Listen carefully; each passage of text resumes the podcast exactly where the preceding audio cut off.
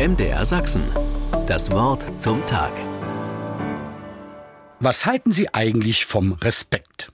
Ginge es nach mir, würde ich für die nächsten fünf bis zehn Jahre eine Zeit des Respekts einführen. Viel Leid in unserer Zeit ist eine Folge der Respektlosigkeit. Zum Beispiel gegenüber dem Staat. Jeder weiß besser, wie es richtig laufen müsste. Oder der Polizei gegenüber. Das sind eh die Prügelknaben der Nation. Ebenso wie die Lehrerinnen und Lehrer, da weiß auch jede und jeder andere, wie es viel besser ginge. Was die Respektlosigkeit Fremden gegenüber anrichtet, hören wir in den Nachrichten. Respektlosigkeit dem eigenen gegenüber, sei es der Familie, dem Glauben, der Kirche oder der Tradition, resultiert aus der Gewöhnung, die zur Gewöhnlichkeit geworden ist. Letztendlich können wir uns durchaus auch einmal fragen, wie viel Respekt wir vor uns selbst haben. Damit ist dem Egoismus genauso wenig das Wort geredet wie dem Selbsthass.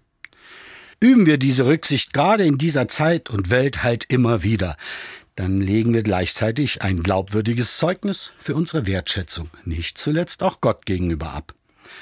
Respekt bedeutet nicht unbedingt jeden und alles bedingungslos zu akzeptieren, sondern wahrhaftiger und wohlwollender Umgang.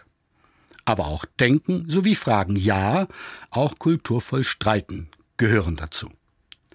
Ich lade Sie heute einfach mal dazu ein, machen wir es doch, so wie der lustige Koch Horst Lichter einmal sagte, ich gebe den Menschen das, was ich gerne hätte, Respekt.